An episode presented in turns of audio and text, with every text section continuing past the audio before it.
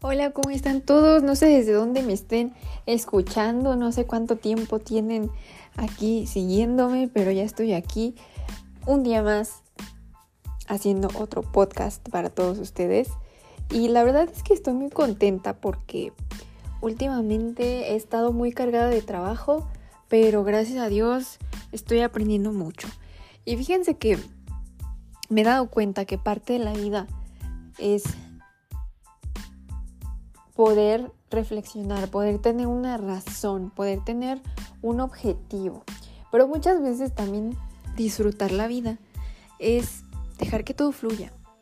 Eh, estoy muy contenta porque estoy en el trabajo que quería, pero desafortunadamente no estoy en el área correcta. Y muchas veces así pasa en la vida. Nosotros anhelamos esos sueños, esas metas, esas cosas. Y cuando llegamos chin, nos damos cuenta y nos damos un golpe en la cabeza y nos damos cuenta de que pues no era lo que imaginábamos, que a lo mejor es más complicado, que a lo mejor no es em, tan divertido como parecía, tan interesante como parecía.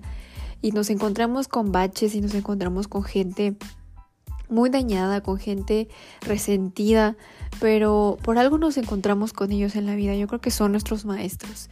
Y es complicado, es difícil porque a veces uno no se explica el por qué pasan las cosas, pero uno no tiene por qué preguntarse el por qué, sino uno tiene que preguntarse cómo debemos actuar ante esas situaciones, en qué es lo mejor para uno, no pensar tanto en qué es lo correcto y lo incorrecto, porque realmente lo correcto es algo muy subjetivo, pero sí en pensar qué es lo mejor para uno, porque a veces uno hasta se daña la salud por tanto estrés, por tanta preocupación, por tanto enojo y no vale la pena. La verdad es que a veces hay que ser un poquito egoístas en ese sentido y pensar en el bien de uno mismo. Porque igual a veces nos obsesionamos por ayudar a los demás y queremos dar de más, pero no nos ayudamos a nosotros mismos, no pensamos en nosotros mismos y no recordamos que para poder ayudar a los demás uno tiene que estar bien primero. Entonces, em, pues bueno, en, en este día me gustaría dejarles esta pequeña reflexión y sobre todo que agradezcan. Agradezcan todo lo que pasa en sus vidas. Pregúntense, a mí me encanta, yo soy una persona que me encanta cuestionarme a mí misma.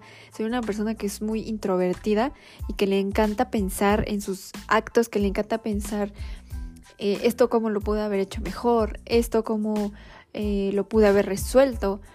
Y es súper importante de verdad que nos tomemos un tiempo al día, unos minutos al día y reflexionar acerca de nosotros mismos, qué hicimos bien, qué hicimos mal, qué hicimos, qué pudimos haber hecho mejor, cómo pudimos tratar a, nuestra, a nuestra familia, a nuestros compañeros de trabajo, a nuestros amigos de una manera mejor.